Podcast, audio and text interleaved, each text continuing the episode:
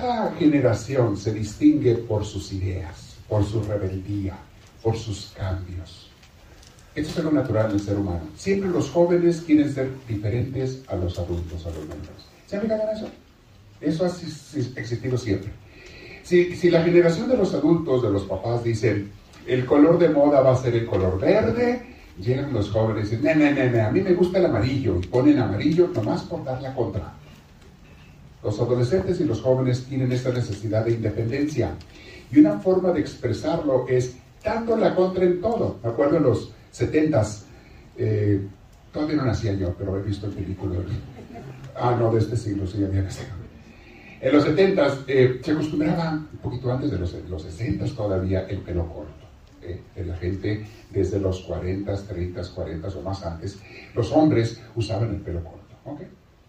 Llegan los 70 y empieza la rebeldía desde los famosos virus de los 60 y luego, ah, no, ahora el pelo largo. Y todo el mundo traía el pelo largo. Y todos los jóvenes querían tener pelo largo. De la generación de los 70 todos andaban greñudos. O andábamos greñudos. Y no nos gustaba andar pelones. Todos ¿Por qué? Porque los papás somos que andan pelones, los viejos andan pelones, los demás tenemos que andar greñudos. Y andábamos somos con el pelo hasta acá. Viene la generación de los 80, 90 ¿Qué? Nuestros papás greñudos, qué feo se ven. No, no, nosotros pelones. Y empezaron a pelarse todos, y todos pelones. Ahora, no, viene otra generación, ahora el pelo largo. Los pantalones atubados, ahora de campana. Ah, no, mi papá no tiene campana, ahora yo atubado. ¿Se fijan? Esa actitud de rebeldía, de estar en contra de lo que hacen los adultos, siempre ha existido. Es un fenómeno psicológico, es hasta cierto punto normal. Pero que a veces puede exagerarse en algunas cosas. Eh, a veces se puede ir a extremos que luego dañan hasta la misma humanidad. ¿Qué está pasando hoy en día? Durante muchos años o generaciones incluso, esto es algo que se repitió por generaciones, la vida estaba bien marcada para la humanidad, para las personas. Los niños nacían, iban a la escuela, si eras campesino, vivías en el campo por miles de años, tú nacías, aprendías lo que tenías que aprender a la infancia y a la edad que estuvieras listo para trabajar, a trabajar. Las niñas en, los hogar, en el hogar, en las cosas del hogar, era la costumbre en la mayoría de las culturas. Los hombres en el campo, a producir, a sembrar, a cosechar el ganado, etcétera, a traer a la casa. Y ya para los 15 años estaban pensando en casarse y en formar una familia. Y entonces ya 15, 16, 18 años ya se estaban casando, por siglos así fue, y empezaban a formar su familia, sus hijos, y luego empezaba el ciclo otra vez con los niños que nacían y otra vez el ciclo. Entonces todo el mundo tenía muy claro de qué se trataba la cosa de la vida, qué es lo que tenían que hacer. Pero viene la generación de los, especialmente de millennials para acá, y voy a hablar mucho de ese, en este curso que voy a empezar, que no sé si ponerle el cortisol y la oxitocina, se los anuncié el viernes, Estoy tomando materiales muchos de una gran psiquiatra eh, española, Marianne Rojas Estapé, que les he aconsejado mucho sus libros. Y, a través de ella he estado estudiando a otros eh, especialistas en el comportamiento humano, las emociones humanas, eh, desde el punto de vista científico. Y me encuentro con grata sorpresa que dicen ellos muchas cosas que yo les he dicho en cursos anteriores, porque también lo he aprendido de, de otros maestros de hace muchos años pero ahora lo desarrolla de una manera más completa. La ciencia moderna de estos últimos años ha descubierto grandes cosas en el campo de las hormonas y de las emociones y cómo unas afectan a las otras. Los pensamientos son cosas que tenemos desde miles de años, pero últimamente la parte científica se ha desarrollado mucho. Les voy a hablar de eso en este nuevo curso. Cómo nos afecta la vida, qué está haciendo con nosotros, etc. Pero aparte, eh, voy a meter la parte espiritual, ¿ok? ¿Y Dios dónde queda en esto? ¿Y Dios qué es lo que nos ofrece? Y nos vamos a descubrir, eh, no con tanta sorpresa, pero con mucha gratitud, vamos a descubrir que Dios muchas de estas cosas nos las ha dicho, está en su palabra, cómo tenemos que vivir, cómo...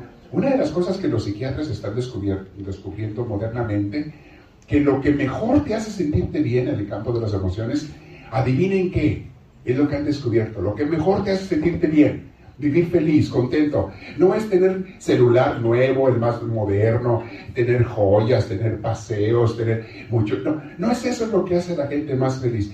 Han descubierto los psiquiatras modernos que lo que más feliz hace a la gente es el amor. Amar y ser amado. ¡Wow! ¡Qué sorpresa! Hubo alguien que lo dijo hace dos mil años. No me acuerdo su nombre. ¿Cómo se llamaba? Un gran profeta de Israel. ¿Cómo se llamaba? Jesús. Y antes Dios lo dijo desde el Éxodo. Dice hermanos, ah, pero los psicólogos, desde un punto de vista científico, ahora dicen, es que sí es cierto. La gente que ama y se siente amada es la gente más feliz de este mundo. Tengan o no tengan dinero. Tengan o no tengan salud, juventud, belleza. Si tú amas y eres amado, es la gente más feliz del mundo. Y te lo, vamos a desmenuzar, los, los descubrimientos científicos. La cuestión de las hormonas que te generan, que se te segregan en tu cuerpo desde tu cerebro. La oxitocina, cómo es producida. Le llaman la hormona de los abrazos y del amor. Porque esa la genera tu cuerpo cuando te sientes querido, abrazado, tocado por alguien que te quiere o tú tocas a alguien que te quiere. Eso te eleva la oxitocina.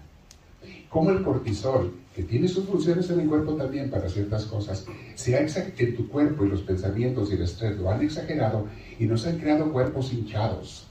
Estamos inflamados de todos los órganos y de ahí vienen cánceres y de ahí vienen eh, no solamente el estrés, vienen eh, alta presión arterial y viene diabetes y vienen muchas cosas. bien, vamos a hablar de eso una vez algo tema. Pero, mis hermanos, son cosas que Jesús ya nos dijo hace dos mil años. Y cuando tú dedicas tu vida, como le dijo Dios a Jeremías, como le dijo el Padre y el Espíritu Santo a Jesús, dedica tu vida para lo que te la di, para hacer bien a la gente, para ayudar a la gente, o sea, practica el amor. Usa tus talentos, usa tus cualidades para ayudar gente y vas a ver que el primer beneficiado eres tú. Vas a sentir ese gozo de dar. Jesús dijo, hay más alegría en dar que en recibir. El primer beneficiado vas a ser tú. Aprovechalo, hazlo. Y le dijo a Jeremías el Señor, Jeremías, tú no veniste para ti, tú viniste para ayudar a la gente. Eso es lo que a ti te va a hacer feliz, Jeremías, pero ayuda gente, salva gente, lleva gente en el camino de Dios, salva matrimonios, familias, hijos, muchachos que andaban perdidos, sálvalos, llévalos. Por eso le puse el título de hoy, la fe que Dios te ha dado a ti y a mí. La fe, ese creer en Dios, seguirlo, practicar la religión, no te la dio para ti, entiende. Te la dio para que ayudes a otros y de paso tú eres el más beneficiado, porque tú vas a tener la fe, tú vas a tener la relación con Dios. El más bendecido y alegre y feliz de compartir eso eres tú. Pero no te la dio para ti, te la dio para que la des a los demás. No hay nada más triste que un cristiano sentado toda la vida. No hay nada más triste que, y cuando digo cristiano ya saben que me refiero a todos los cristianos, católicos y protestantes, hablo de todos, porque seguimos a Cristo supuestamente. no hay nada más triste, mis hermanos, que un cristiano que se conforma con creer a Dios y acudir a misa el domingo, y ya. Y dice, ya cumplí. Ay, Dios santo, no has cumplido con nada, ingrato, nomás estás recibiendo, pero no estás dando. Puro recibir sin darse te echa a perder todo. Métele agua a un tanque y no, no le saques nada de agua. Nomás llénale, déjalo lleno de agua. Nunca le saques nada de agua. ¿Qué va a pasar con esa agua? Se va a podrir. El agua tiene que estar circulando para que no se eche a perder. Tienes que recibir y dar. Y cuando tú recibas y des, Dios te va a dar más. No te va a dar un vaso de agua para que repartas en el camino de la fe. No te va a dar un vaso de agua para que repartas. Te va a dar un río de agua si tú estás dando a los demás. Mientras más des, más te da Dios para dar. Tenemos el ejemplo de Jeremías. Jeremías renunció a su vida. Dijo, desde muy jovencito, porque ese era su temor, era muy joven. Dios mío, ¿quieres que yo sea profeta? Soy muy joven, no sé. Jeremías, tranquilo. Yo voy a hablar por ti. Tú dedícate a servir a los demás desde jovencito. Tendría unos 15 años, Jeremías. Tú vas a servir a Dios. Y vas a ver qué hermoso va a ser tu vida. Y Jeremías transformó a mucha gente para Dios. Y dejó una huella y dejó enseñanzas en su libro y en la Biblia que tres mil años después nos siguen sirviendo a todos. Él hizo su vida para los demás. Mi hermana, mi hermano, tu fe no es para ti. No la uses para tu beneficio nada más. Es para que la des, para que practiques el amor, el ministerio, tus talentos. Si usted bien se conforma con venir a misa, quizás hacer tu oración diaria y hasta allí. O sea, nomás yo, yo, todo para mí. Mi misa para mí, mi oración para mí, el sentirme bien yo, el recibir yo, yo, yo, yo, yo, yo, yo, mi hermana, mi hermano, esa fe se te va a podrir. Por eso hay gente que viene un tiempo a la iglesia y luego deja de venir. ¿Saben por qué? Se les pudrió su fe. Nomás recibían. Nomás recibían y no daban. La gente que hace eso se les pudre su fe. Tú los ves venir a misa asiduamente por un tiempo, hasta estar contentos y estar felices, y un día de las buenas a, la, de las buenas a las noches, yo desaparecen, no los vuelves a ver. Vienen allá, se aparecen cada seis meses. Y les dicen, fulanito, fulanita, ¿dónde estabas? ¿Qué habías hecho? ¿Sabes qué les pasó a muchos de ellos? Se les pudrió su fe. Se les pudrió porque nada más recibían, pero no daban recibían agua, pero no compartían. Hay una película que les recomiendo mucho, mis hermanos. Y la han visto, estoy seguro, todos ustedes. Ahorita está en Amazon Prime, los que tengan el servicio de Amazon Prime. Tiene películas gratis y otras en renta y unas gratis. Está gratis. It's a Wonderful Life. Es una vida maravillosa. ¿Se acuerdan de esa película? Que la pasan mucho en Navidad, en la tele la repiten siempre. Fue filmada allá por los 40 o 50 en blanco y negro y ahorita la tienen también en color, le pusieron color en Amazon Prime. La puedes ver en blanco y negro por gratis, si tienes Amazon Prime. La puedes ver en, por gratis en blanco y negro o a color. Mis hermanos, yo no, ya perdí la cuenta de cuántas veces he visto esa película. Ya la perdí. Y la repito, y la repito. Mínimo, yo creo que la veo unas tres veces por año. Mínimo. Unas tres veces al año yo repito esa película. Y cada vez que la veo, me vuelvo a llenar de emoción y de pasión por amar y servir a los demás. ¿Se acuerdan de la historia de esa película? George Bailey, aquel niño que desde chiquito tenía sueños muy hermosos, él quería viajar por el mundo, era su pasión. Y él decía, cuando esté grande, salga de la escuela, me voy a ir, nomás que termine la high school, yo me voy a ir a recorrer el mundo. Quiero conocer, quiero aprender y luego estudiar colegio y, conocer muchas cosas. Era su ilusión. Y luego se puso a ayudarle a su papá, que era un, un, banquero del pueblo, pero un banquero de un gran corazón, que lo que él quería era ayudar a la gente a salir adelante. Y él aprendió de su papá. Ah, ok, vamos a hacer eso. No va a ser el banco prestar nomás para hacernos ricos. No, no, no, al contrario. Vamos a sacar lo suficiente para vivir nosotros, mantener la familia, pero el objetivo de este banco es ayudar a la gente del pueblo a que compren sus casitas, a que compren su carro, a que tengan un trabajo, a que puedan... Va a ser el objetivo de nuestro banco, hacer préstamos a bajo interés para que la gente pueda salir adelante.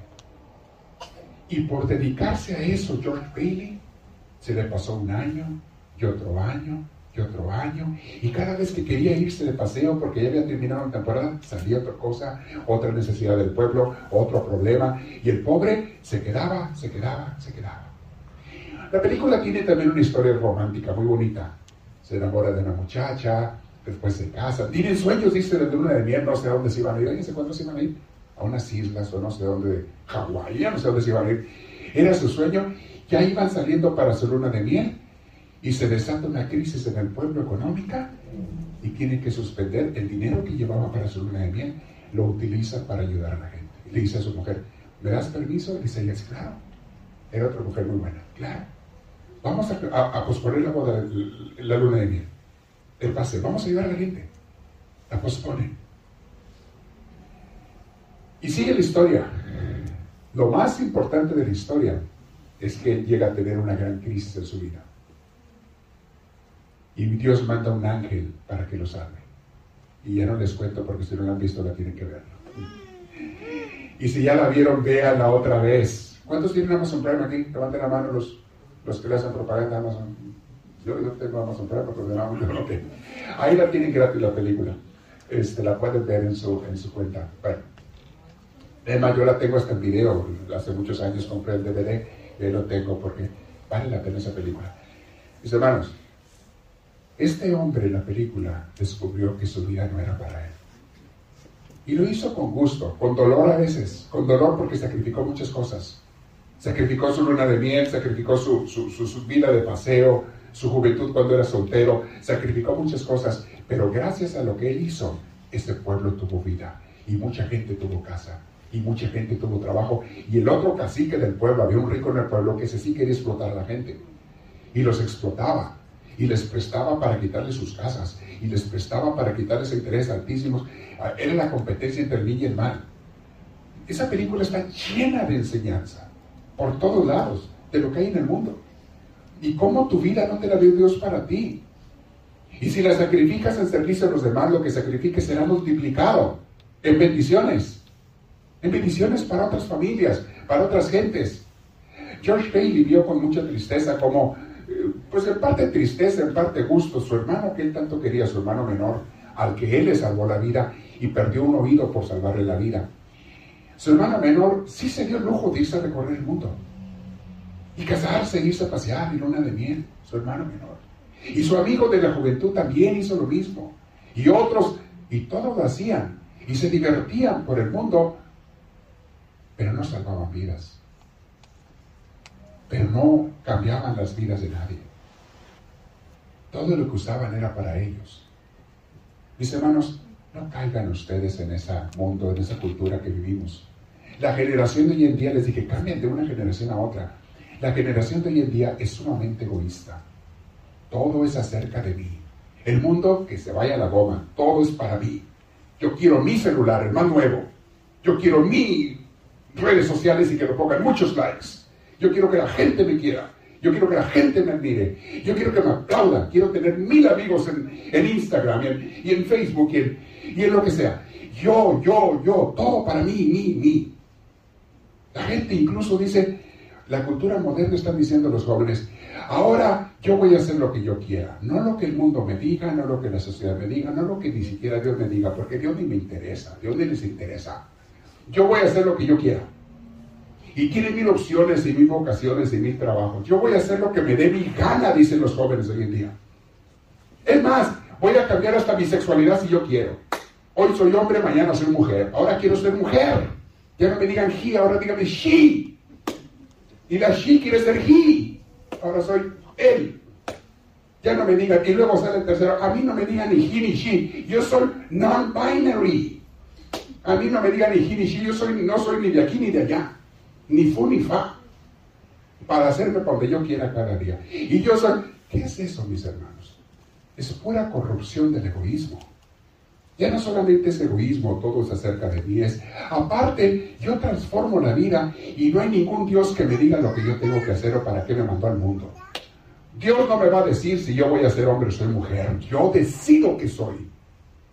Dios no me va a decir si voy a trabajar en esto o en otro, yo voy a decidir en qué trabajo y siempre va a ser para mí. Todo es para mi beneficio. Para mí, mí, mí, mis hermanos. Eso algunos de ustedes no se han dado cuenta, pero los que están, los jóvenes que están en las escuelas, saben de qué estoy hablando. Los que están al tanto de las noticias y de la cultura norteamericana y en otros países saben de qué estoy hablando. Ya se trata de que cada quien quiera hacer lo que le da su regalada gana. Por eso caen tanto en la depresión. Si tú dijeras, ok, son egoístas y son muy felices, no, no, no, no. Estamos viviendo una generación de gente amargada. Esos que todo es para mí, viven amargados, deprimidos, retraídos, encerrados, no tienen vida social real, real, porque es pura ficticia la de las redes sociales. No tienen vida social, ya no piensan en formar un hogar, ya no piensan ni siquiera en tener hijos, ya no piensan en nada porque están retraídos en el yoyo. Y tanto así, tienen tantas opciones que no agarran ninguna. No tienen un camino en la vida, en otras palabras. Y les he dicho mil veces, la gente que no tiene un propósito en su vida, que no ha descubierto lo que Dios quiere para ellos, es gente que termina en la depresión, en la ansiedad, en la amargura. No hay nada más hermoso que levantarte cada día y saber para qué estás en este mundo. Y que vas a hacerlo con gozo porque vas a ayudar a gente. Solamente descubres tu vocación cuando te das cuenta que Dios te puso para mejorar la vida de otros. Y entonces serás una vida, una persona feliz. Ese curso que les voy a dar, mis hermanos, totalmente tiene que ver con para qué me puso Dios aquí en el mundo. No es nada más mis emociones. ¿Por qué quiere Dios que yo viva feliz? No es para mí, es para ayudar a otra gente. Sí, Dios quiere que tú vivas feliz. Que tengas emociones tranquilas, que tengas gozo en tu vida, que tengas pasión por vivir. Dios quiere eso para ti, pero no para ti nada más. Es, es para que lo pases a otros, para que dejes el agua fluir. Una persona feliz hace feliz a otra gente. Una persona amargada amarga a otra gente. Una persona que tiene propósito de vivir hace que a otros les brille su día, se les ilumine su día. Una persona deprimida porque no tiene propósito, como ese que va allí, no tiene otro propósito más que hacer ruido. Ese es su propósito, yo, yo, yo, hacer ruido, que me vean, que me vean. Lo ves todos los días. Una persona que solamente piensa en sí misma es una persona que termina o estrellada o termina en su vida emocional estrellados. ¿Saben cuánto está consumiendo? Dice la psiquiatra que vamos a seguir en el curso, entre otros. ¿Saben cuánto la gente está consumiendo en drogas para levantarse el ánimo? Billones de dólares cada año. La gente se endroga, se endroga, se endroga, se endroga, puras drogas para levantarse el ánimo y quedan peor que como estaba. Porque luego hasta el cuerpo se hace dependiente de esas suciedades no solamente ya no te hacen efecto, sino que ahora si las dejas de tomar te pones peor que lo que estás. Te ponen mal, pero te pones peor si las dejas de tomar. O sea, esa no es la solución. Y me encanta esta psiquiatra porque ella es la primera, aunque ellos se dedican a eso, a dar medicina, dice, es lo último que yo le quiero dar a la gente, solamente en emergencias y cuando de veras sea necesario. Y por un ratito, nada más para sacarte el hoyo, pero no es la solución. Las medicinas no son la solución. Una vida sana, una vida en paz, una vida en gozo, una vida de amor es la solución. Este psiquiatra se fue unos años a Camboya, cuando estaba más joven. Es joven, no es grande de edad, pero cuando estaba más joven en su carrera. Se fue a Camboya a trabajar con las niñas que trabajan en la prostitución en Camboya, a sacarlas de ese ambiente. Digo niñas porque son de 13 años, de 12 años de edad, de 13, de 14. Las compran, las secuestran, se las llevan a trabajar en lugares de prostitución. Y es algo muy común allá en ese país. Y en muchos países, tristemente hay. Hasta en este país hay eso. Y ella se fue a trabajar con ellas. Y estuvo varios años con ellas, sacándolas, ayudándolas, levantando. Y como ella es psiquiatra, se dio cuenta que estaban bien traumadas la mayoría de ellas. Claro, su situación de vida era, era deprimente, era triste, era dolorosa. Y nos va a hablar mucho ella en esos libros sobre su experiencia y lo que aprendió del ser humano. Y cómo a unas personas que están bien traumadas las saca adelante, pero siempre va a terminar en lo que Jesús nos dijo hace dos mil años. Amar y ser amado.